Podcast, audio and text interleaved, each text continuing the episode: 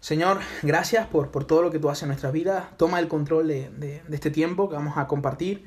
Habla a nuestros corazones, llénanos de, de ti, Señor, y que podamos aprender a vivir a la luz de tu palabra y no a la luz de nuestra experiencia y nuestras emociones, Señor. Te, te pedimos por este tiempo, en tu nombre, amén y amén. Bueno, como estábamos diciendo, vamos a, a, ver en la vida de José cómo él hubo una etapa de su vida donde él vivió a la luz de sus emociones y experiencias. Sin embargo, otra etapa donde él sí vivió a la luz de la palabra y de la revelación que él tenía en aquel momento, que para él fue suficiente y para las personas de aquella época fue, su, fue suficiente. No tenían toda la revelación bíblica aún, pero la revelación que tenían eh, ya era suficiente para ellos, para que pudieran obedecer las palabras de Dios y, y vivir conforme a la ley del Señor.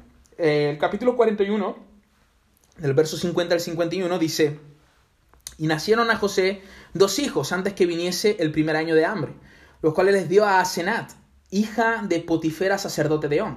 Y llamó José el nombre del primogénito Manasés, porque dijo, y atención a estas palabras, que son muy interesantes, porque Dios me hizo olvidar todo mi trabajo y toda la casa de mi padre. Esto, esto es muy interesante. José está diciendo que Dios, fíjate cómo está interpretando José la vida. Dios le hizo olvidar la casa de su padre. Bueno, la pregunta es, ¿realmente ese era el propósito de Dios en la vida de José? Eh, ¿Que él olvidara la casa de su padre? Bueno, hermanos, creo que todos conocemos la historia de José, pero por si acaso déjame explicarte por qué José está diciendo estas palabras. Bueno, José es hijo de Jacob, el cual es hijo de Isaac, e Isaac es hijo de Abraham, por lo tanto, José es bisnieto de una persona muy, muy, muy importante en la nación de, de Israel. Abraham es a quien Dios le hace la promesa de hacer de él una gran nación, darle una tierra para que la habite y cuidarla y sustentarla hasta que esa promesa se cumpliera. Como decíamos antes, José no tenía toda la Biblia como la tenemos nosotros hoy, pero tenía lo suficiente para ajustar su vida a la revelación que él tenía. Hermano, José sabía perfectamente eh, esto que estamos diciendo. El, llamado, por ejemplo, de, de, Abraham. Él conocía eso. Él conocía que Dios le había dado una promesa a Abraham que le entregaría una tierra prometida. Y no solo eso, José incluso sabía, posiblemente debería de saber porque la revelación fue transmitida de manera oral en aquella época. José debería de saber eh, que el pueblo de Dios, por un periodo eh, de tiempo, estaría en Egipto esclavizado. Y para que tú puedas ver esto, ve conmigo a Génesis capítulo 15, versos 13 y 16. Vas a ver cómo uh, Dios le habla a Abraham y posiblemente esto que Dios le habla a, Abraham, él se lo transmite a sus generaciones. Génesis capítulo 15, verso 13 y 16. Aquí es cuando Dios lleva a cabo su pacto con Abraham y le dice y le promete que, que él será su Dios y, y, Abraham y su descendencia serán su pueblo y él hará de Abraham una gran nación. Y fijaros lo que dice el verso 13. Después de que Dios hace este pacto con Abraham, dice, entonces Jehová dijo a Abraham, ten por cierto que tu descendencia morará en tierra ajena y será esclava allí y será oprimida 400 años, cosa que más adelante se cumple. Mas también la nación a la cual servirán juzgaré yo, cosa que también se cumple. Y después de esto saldrán con gran riqueza. Después de esto, de esto saldrán con gran riqueza. Y tú vendrás a tus padres en paz y serás sepultado en buena vejez. Y en la cuarta generación volverán acá, porque aún no ha llegado a colmo la maldad del amorreo hasta aquí. Es decir, ellos, ahí Abraham está en Canaán, está diciendo que se van a desplazar a Egipto, pero luego Dios les va a dar esa tierra donde estaban. ¿Te das cuenta? Cómo Dios ya le había hecho esa promesa a Abraham, y, y esta revelación lo vamos a ver más tarde. Esto que Dios le está diciendo a Abraham, José lo sabía. Porque precisamente el, el último capítulo de Génesis termina con José expresándole una petición a sus hermanos. Y eso lo vamos a ver, lo vamos a ver más adelante. Eh, ahora bien, hermanos, Abraham ya había fallecido, Isaac también, y Jacob vive como un nómada en el desierto, junto a sus esposas y sus hijos, los cuales posteriormente constituirían ¿no? las doce tribus que formarían la nación de Israel. Entre esos hijos está José, es uno de esos doce hijos. Ah, y es interesante que todos los demás tienen envidia de él, ya que su padre le trata de forma especial por ser el menor y por haber tenido y por haberle tenido en su vejez. Es decir, hace una diferencia entre él y sus hermanos. Obviamente, eh, Jacob peca al hacer esto. Y, quiero hacer un paréntesis aquí. Eh, justamente, tanto Estela como yo, como algunos padres de ahí de Priego y de, y de otros, otros lugares de Puente Genil y de otros sitios, estamos, estamos estudiando sobre la crianza de los hijos. Hemos hablado con padres que tienen así a niños pequeños para que juntos podamos estudiar sobre la crianza de los niños y porque es muy importante esto, la manera en la que nosotros instruimos y criamos a nuestros hijos bíblicamente y obviamente eh, Jacob se equivoca al hacer esta diferencia entre sus hijos. Ya que eh, los padres no deberían, hermano, los padres no deberían de imitar esta conducta de Jacob como otras muchas actitudes de los diferentes hombres y mujeres de, Dios, conductas y actitudes de las cuales la Biblia está repleta. La Biblia está repleta de conductas y actitudes que no son imitables, que no deberíamos nosotros de, aprender de ellas. Quizás aprender de sus errores, pero no, de, no, imitarlas, en, no llevarlas a cabo como estos hombres la, la hicieron. Pero hermano, el que la Biblia exponga eh, de manera tan clara los errores de todos estos hombres que, al fin y al cabo, hombres y mujeres, que fueron hombres y mujeres de Dios, que fueron muy utilizados por Dios, muy usados por Dios, y no solo usados, sino que fueron transformados, eso a mí en lo particular me llena de esperanza el corazón.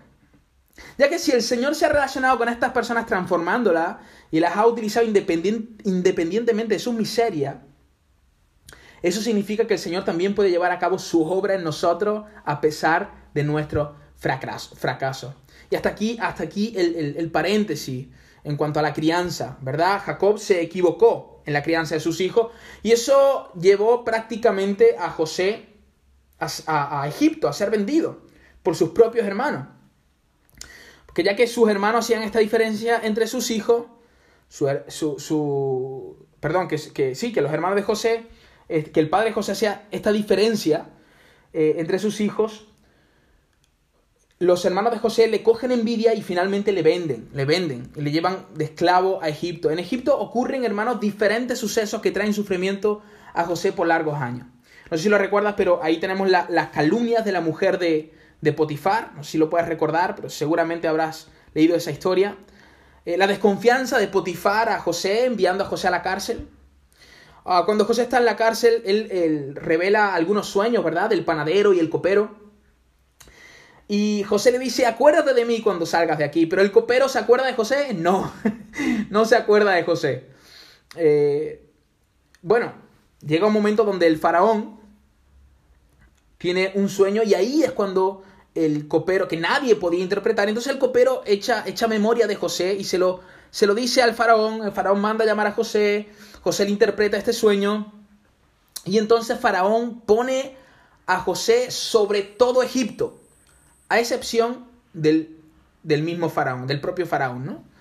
Fue la única excepción. Y ahora, entre tanta riqueza y poder, es cuando José pronuncia estas palabras.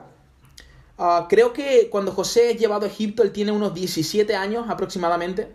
Y cuando José es coronado como uno de los gobernantes de Egipto por, por, después, eh, por debajo del faraón tiene aproximadamente unos 30 años.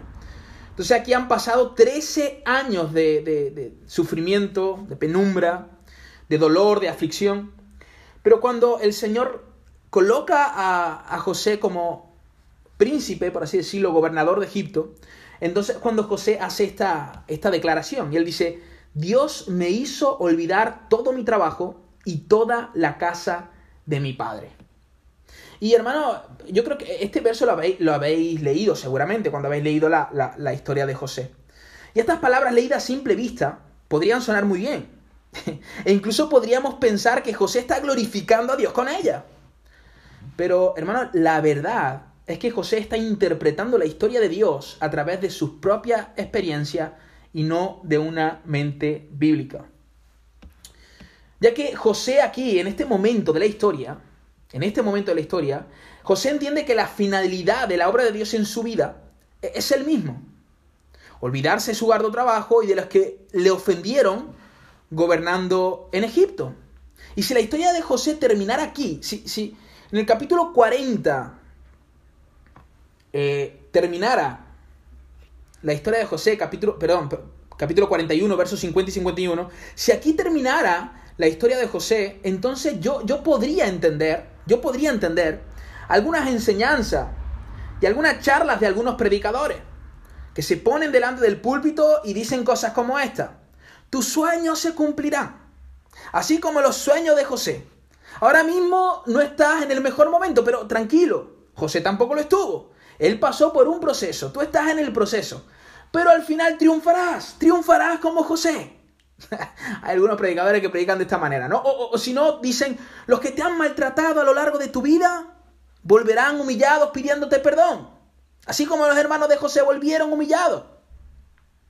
Porque Dios te exaltará ante ellos. Vendrán corriendo a pedir, a pedir, tu bendición porque al igual que José, Dios te promocionará. Aleluya, ¿no? Así, algo así. Estoy tratando de, imitarlo, de reproducirlo. O quizás dicen cosas como, en tu trabajo te, te menosprecian, te tienen como poco y tú te sientes como un siervo inútil. Pero tranquilo, tranquilo. Todo esto pasará. Así como la historia de José, aquello a lo que estás sirviendo tú hoy, vendrán a ti y te servirán. Gloria a Dios. Bueno, y la gente se vuelve loca, ¿verdad? La gente empieza a saltar, a tirar las sillas para arriba. Bueno, una locura. Ah, hermano, esto no tiene nada que ver con el Evangelio de Cristo. Nada que ver. El mismo Jesús dijo estas palabras. Yo no vine a ser servido. Fijaros, yo no vine a ser servido. Él sí que debería ser servido y hubiera sido justo que él llegara a pisar a esta tierra y dijera, servidme. Hubiera sido totalmente justo, pero eh, él no vino a ser servido, sino a servir y dar su vida por mucho. Por lo tanto, si hay personas que te menosprecian, ámales a pesar de ello. Ora por ellos y sírveles proclamando el Evangelio para que vean el amor de Cristo en ti. ¿A, qué voy con todo esto? Bueno, la realidad es que estamos tan afectados por una cultura humanista e, e individualista que llegamos a pensar, hermano, que el fin de la obra de Dios en nosotros somos nosotros mismos. El fin de la obra de Dios en nosotros somos nosotros mismos. Y esto lo hacemos porque no tenemos la imagen. ¿Te acuerdas del puzzle? Estás jugando al, al rompecabezas con todas las piezas, pero sin la imagen, sin el ejemplo. Y por eso las piezas no encajan. Tienes que tener el ejemplo. Es decir, tienes que tener una mente bíblica. El fin de la obra de Dios en nosotros no somos nosotros mismos. Sin embargo, nosotros estamos obsesionados con nuestra vida, nuestro trabajo, nuestro ministerio, el propósito de Dios en nuestra vida. Y se nos olvida que la obra de Dios no tiene que ver principalmente con un individuo, sino con un pueblo. Cuando nosotros leemos la Biblia, no vemos la historia de Dios con un hombre, sino la historia de Dios con un pueblo. Sí, es, verdad que Dios se relaciona de forma íntima con diferentes individuos, pero lo hace para que por medio de ellos el Señor pueda afectar a todo un pueblo. De hecho, ah, la Biblia define a Cristo, hermanos, como la cabeza de qué? De un brazo, de un pie, no, no, de un cuerpo. Menciona metáforas de Cristo como el pastor de un rebaño, no solo de una oveja. De hecho, cuando la Biblia habla de una oveja en singular, es para mostrar que está perdida, enferma o alejada. Y el pastor tiene que ir por ella para traerla al rebaño.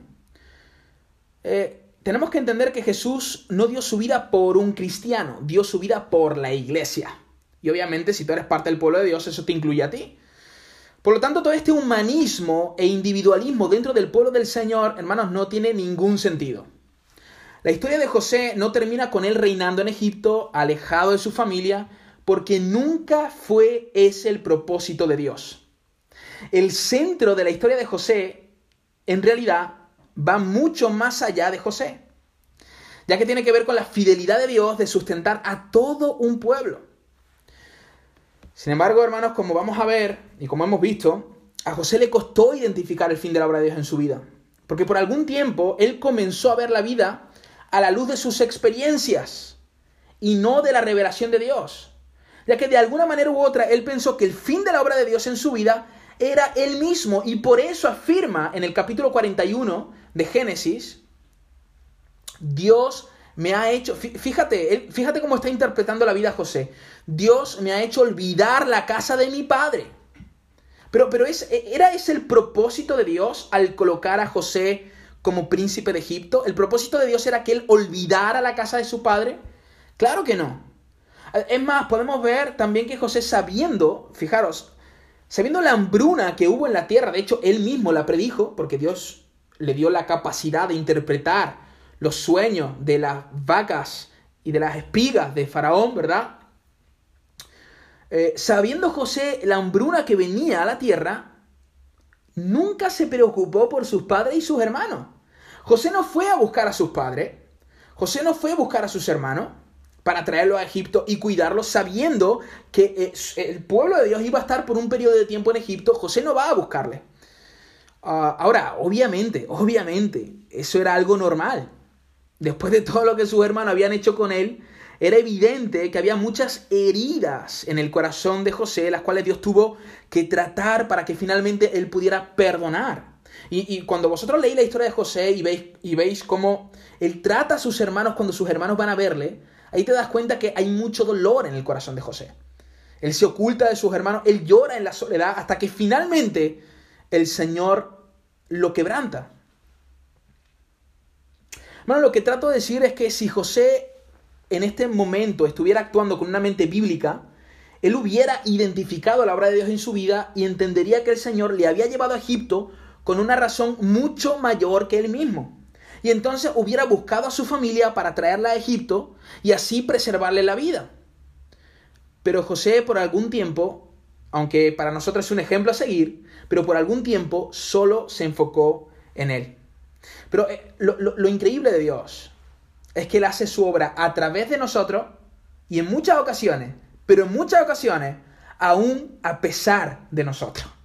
Aún a pesar de nosotros. Y finalmente, sin ellos saberlo, hermano, Dios está trazando la historia de su pueblo por medio de José. Ya que Dios encamina a sus hermanos a Egipto por provisiones. Yo estoy seguro que si los hermanos de José hubieran sabido que José gobernaba en Egipto, jamás se hubieran atrevido a asomarse por allí. no hubieran ido. No hubieran ido. Sin embargo, el Señor les encamina a Egipto por provisiones y es José precisamente quien tiene que atender a estos hombres. Eh, ¿Te, das cuenta cómo esta no es la historia de José? Porque si fuera la historia solo de José, esta historia se que se acabaría en el capítulo 41, pero la historia sigue. Esta no es la historia de José. Hermano, esta ni siquiera es la historia de Israel. Más bien es la historia de Dios. Pues quien lleva a cabo ese encuentro es el Señor. José eh, vivió por alguna etapa en su vida a la luz de sus experiencias, de sus sentimientos, de lo que él estaba sintiendo. Pero gracias al Señor que algo ocurrió en la mente de José y él empezó a vivir con una mente bíblica. Y ahora vamos a ver cómo, cómo, cómo es esto, cómo ocurre esto. Ah, fijaros, desde ese momento hasta que José entiende todo lo que el Señor está haciendo, pasa bastante tiempo. Es decir, desde el momento en que él dice, ah, Dios me hizo olvidar eh, toda la casa de mi padre, hasta que verdaderamente el Señor moldea el corazón de José, pasan algunos capítulos y posiblemente eso sea algunos años, ya que los hermanos de José van a Egipto, ah, piden, eh, recogen alimento, vuelven a regresar con sus padres, dejando a uno de sus hermanos allí. Luego tienen que volver otra vez con Benjamín, no sé si lo recordáis, y ahí es cuando finalmente ellos se, se reconcilian. Pero aquí pasan bastantes cosas. José engaña a sus hermanos, no dándose a conocer a ellos, le trata con hostilidad y soberbia, pone a uno de ellos prisionero y otras muchas cosas que ocurren hasta que finalmente Dios quebranta el corazón de José y obra la reconciliación entre la familia. Y es entonces, solo entonces, cuando José entiende que todo lo que Dios estaba haciendo en su vida no tenía como fin su propio bienestar, sino más bien a toda la familia de Jacob lo que era el pueblo de Dios. Y es entonces, hermanos, cuando nos encontramos con un verso maravilloso en las Escrituras. Génesis capítulo 45, verso 7. ¿Puedes ir, puedes ir a él conmigo? Estas palabras son maravillosas. Aquí, desde el capítulo 41 al 45, han pasado tres, tres, cuatro capítulos donde el Señor ha estado tratando el corazón de José y enseñándole a vivir la vida, no a la luz de sus experiencias y sus sentimientos, sino a la luz de su palabra. Y cuando José lo entiende y se revela a sus hermanos y se reconcilia con ellos, fijaros la palabra que pronuncia que pronuncia José que nos hacen entender la providencia del Señor. José dice, Dios me hizo llegar antes que ustedes, aquí, ¿no? A la tierra de Egipto, para salvarles la vida a ustedes y a su familia y preservar la vida de muchos. ¿Cuál fue el propósito de Dios al llevar a José a Egipto? Preservar la vida de todo un pueblo. Ahora sí, ahora sí vemos a un hombre moldeado por Dios, a un hombre que ajustó su vida a la revelación de Dios, alguien que ha entendido que la obra de Dios en nuestra vida no nos tiene como fin a nosotros, sino a toda una comunidad, manifestando así la gloria de Dios y el bien de su pueblo. Hermanos, al final José supo identificar la obra de Dios en su vida y cuando él identificó la obra de Dios en su vida, entonces él cooperó para llevar a cabo esa obra. Es muy interesante eh, ver en el Génesis, en el mismo Génesis capítulo 45, del verso del 9 al 11, cómo, cómo José ahora quiere cooperar con esa obra de Dios, que es que el pueblo esté un tiempo en Egipto. Y y vemos también en los versos 16 y 23 que él, Faraón se entera de todo lo que está ocurriendo. Incluso Faraón ayuda a José mandando carros de Egipto para que vayan en pos de su padre. Ahora José está cooperando con la obra de Dios. ¿Por qué? Porque él la está entendiendo. En el momento que miramos la imagen del puzzle, entonces podemos coger las pequeñas piezas y encajarlas correctamente. Pero cuando desviamos nuestra mirada de, esa, imagen, estaremos confundidos, no sabremos cómo actuar, estaremos inquietos. Así es como estaba José. Él no, está en cuatro o cinco capítulos donde José no sabe muy bien qué hacer. Todo lo que él hace con sus hermanos e, es, está cogiendo tiempo porque en realidad él no sabe cómo actuar, porque está herido, porque no está sanado, porque el Señor tiene que sanar su corazón. Pero en el momento que José echa a su mente la revelación bíblica, entonces empieza a ver su historia, su vida a la luz de la palabra y empieza a encajar las piezas donde tienen que ser encajadas. José, José actuó de esta manera porque actuó a la luz de la revelación que tenía hasta ese momento. José recordó las palabras que Dios había hablado a Abraham. ¿Te acuerdas? La que leímos en el capítulo 15 los cuales éste le había transmitido a Isaac y así sucesivamente hasta llegar a oídos de José. Y esto, hermano, lo podemos ver claro.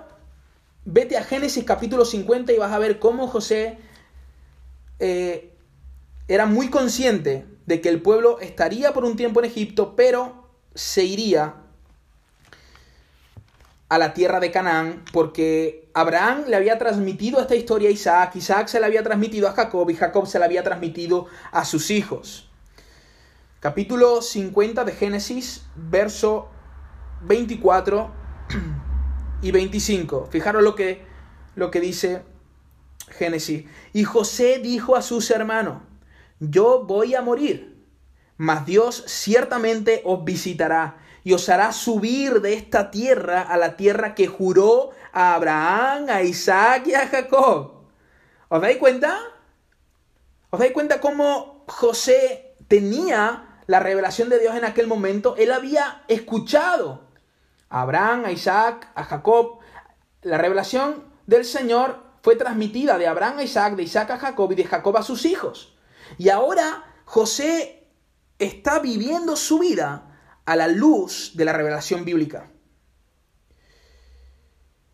Y en el verso 25 dice, e hizo jurar a José a los hijos de Israel diciendo, Dios ciertamente os, visitará y haréis llevar de aquí mis huesos. El verso 26 dice, y murió José a la edad de 110 años y lo embalsamaron y fue puesto en un ataúd en Egipto. Pero más tarde, por medio de Moisés, cuando el Señor libera al pueblo de, de Israel, eh, ¿qué hace el pueblo? Se lleva, se lleva los huesos de José. José, hermano, empezó a vivir a la luz de la revelación bíblica. Dejó de vivir bajo sus emociones y sus experiencias y empezó a vivir la vida con una mente bíblica. Con una mente bíblica. Vivir la vida a la luz de la revelación bíblica te lleva a descentrarte de ti mismo y centrarte en Dios y su historia de redención, que tiene que ver básicamente con su gloria y la bendición de su pueblo. Por lo que una persona cuya vida es afectada por la, por la revelación bíblica es alguien que también afecta de manera profunda a la comunidad de la cual hace parte. Dicho de otra manera o con otras palabras, una persona, hermanos, que tiene una vida comunitaria activa, que es enseñada por otras personas más maduras que ella, que sirve a las personas de su comunidad y que se preocupa por las necesidades de sus hermanos, es una persona que desde luego está, está siendo afectado por una visión bíblica. Tiene, es una persona que tiene una mente bíblica. Sin embargo, una persona que solo asiste de vez en cuando a las reuniones, que apenas desarrolla relaciones profundas con sus hermanos, que no sirve a sus hermanos ni se preocupa por ellos, es alguien que no vive a la luz de la revelación bíblica. Cuando tu día a día se centra en ti mismo y cuando en tus oraciones el nombre más repetido es el tuyo, las decisiones que tomas las tomas bajo tu propio criterio y voluntad, entonces la actitud de tu corazón se está pareciendo a la de José. Te estás volviendo, perdón, te estás olvidando de todos los de la casa de tu padre. Y en este caso no de Jacob, el padre José, sino de nuestro Dios. Te estás olvidando de la iglesia, iglesia a la cual Jesús ama. La vida de José no solo es un ejemplo de cómo vivir la vida a través de una visión bíblica, sino que es mucho más que eso. La vida de José nos apunta al Redentor. La vida de José, hermano, nos apunta a Cristo. Jesús, al igual que José, fue despreciado y desechado por los suyos. ¿Te acuerdas de aquel verso en el Evangelio de Juan? A los suyos vino. ¿Y qué hicieron los suyos? Los suyos no le recibieron. A diferencia de José, no fue vendido como un esclavo, sino que fue vendido a la muerte por 30 monedas y por uno de sus mejores amigos. Jesús, a diferencia de José, no esperó tanto tiempo para perdonar a sus verdugos, ya que desde la cruz, pendiendo en la cruz, él pronunció aquellas dulces y profundas palabras. Padre, perdónalo porque no saben lo que hacen. Jesús además, hermano, a diferencia de José, no esperó a que sus discípulos fueran a buscarle que sus discípulos estaban sumergidos en la depresión y en la ansiedad, pensando que su amigo, su maestro, había muerto, había perecido. ¿Qué hizo Jesús? Jesús fue a buscarlo uno por uno. ¿Te acuerdas? Él vio a aquellas mujeres allí que, que, podríamos decir, mira, aquellas mujeres sí fueron a buscar a Jesús. Bueno, ellas fueron a buscar a un Jesús muerto, fueron, fueron a, a, llevar perfumes allí a su cuerpo, ¿verdad? Tanto que se espantaron cuando, cuando entienden que Jesús había resucitado. Jesús le dice, decidle a mis discípulos que me reuniré con ellos en tal lugar. Y, y qué bonito cuando él añade, ¿no?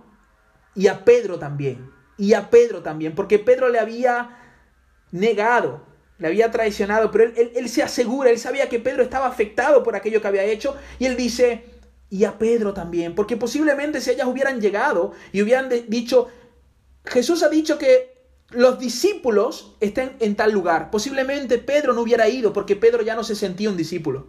Pero Jesús muy cuidadoso, muy tierno con el apóstol Pedro, y eso es increíble, dice, decidle a mis discípulos y a Pedro, y a Pedro. Oh, Qué, amoroso, qué tierno, qué dulce es el Señor. Decirle que yo me reúno con ellos. ¿Veis la diferencia? Creo que hay mucha diferencia entre José y Jesús. Jesús buscó sus ovejas descarriadas para confirmar a cada uno de ellos. Pero hermanos, ¿por qué Jesús actuó de esa manera? Y con esto concluyo. Porque tenía la historia de Dios en la mente. Yo vine a cumplir la voluntad de mi Padre. Eso fue lo que él dijo una y otra vez. Todo lo que yo hago es lo que veo de mi Padre y todo lo que yo digo es lo que oigo de mi Padre. Y sabemos nosotros por la lectura de los Evangelios que Jesús, aun siendo el Dios encarnado, él cada mañana, siendo muy oscuro, ¿dónde estaba? En la presencia del Señor. Cada decisión importante que él iba a tomar, cuando él escoge a sus doce, antes de escogerlo, él pasa una noche entera orando. Y eso que él es el Dios hecho hombre. Él era muy dependiente de su Padre, a pesar de ser divino. En su humanidad, él fue dependiente y se sometió al Señor. Sin embargo, nosotros tomamos a veces las decisiones que tomamos tan, tan erróneamente, tan lejos de las escrituras, porque no hacemos lo que Jesús hizo. Vivir bajo la presencia del Señor. Nosotros deberíamos de ser hombres como el profeta Elías, que decía, vive Jehová en cuya presencia estoy. vive Jehová en cuya presencia estoy. ¿Cuánto nos falta de eso? Jesús pudo vivir de la manera en la que vivió porque tenía la historia de Dios en la mente, como decíamos antes. Porque de hecho, hermanos, Él, Él era la historia de Dios. Porque Él es Dios. Y solo cuando nosotros permanecemos en Él, entonces podemos vivir como Él vivió. Y, yo os animo que, que, en medio de toda esta crisis que estamos, que estamos viviendo, que no, no te dejes llevar por tus emociones, por tus experiencias. Ay, mía, es que mira lo que nos ha pasado. Nos hemos contagiado todos en la congregación. Lo que tenemos que hacer es no reunirnos más. en todo el año no nos reunamos. No, hermano. No, entonces tú estás tomando una decisión en base a tu experiencia, en base a lo que tú estás sintiendo. No, no, toma decisiones de manera bíblica. ¿Qué dice el Señor? Que nos congreguemos. Por supuesto, no hay que ser irresponsables, por supuesto, tenemos que acatar las normas de seguridad, seguridad, por supuesto. Tenemos que ahora ser más incisivos cuando volvamos, pero esta pandemia y, esto que nos ha acontecido no, no hará que no nos reunamos. Tenemos que buscar las maneras de hacerlo de forma legal, de forma precavida, pero lo tenemos que hacer porque tenemos que vivir a la luz de la palabra, no a la luz de nuestras experiencias, no a la luz de nuestros sentimientos. Y no solo para tomar esta decisión, sino que cualquier decisión que tomamos en la vida, todo lo que hagamos, hagámoslo con una mente bíblica, una mente repleta de la palabra del Señor, que puede ahuyentar nuestras emociones y nuestras experiencias fuera. Estoy seguro que José eh, diría, qué locura he dicho, que Dios me hizo olvidar la casa de mi padre, para nada. Para nada, Dios me trajo aquí para conservar su vida y para bendecirle. Hermanos, que el Señor nos dé esa mente bíblica. Amén. Para vivir cerca, cerca del Señor y actuar conforme a su voluntad. Esta era la reflexión que yo, yo tenía para vosotros hoy y creo que de esta vez me he portado bien, porque han sido, han sido 30 minutos. Está igual, pero está bien. aunque te pases, no pasa nada. Está muy bien, Te escuchamos que no, que no, vamos, que te escuchamos bien.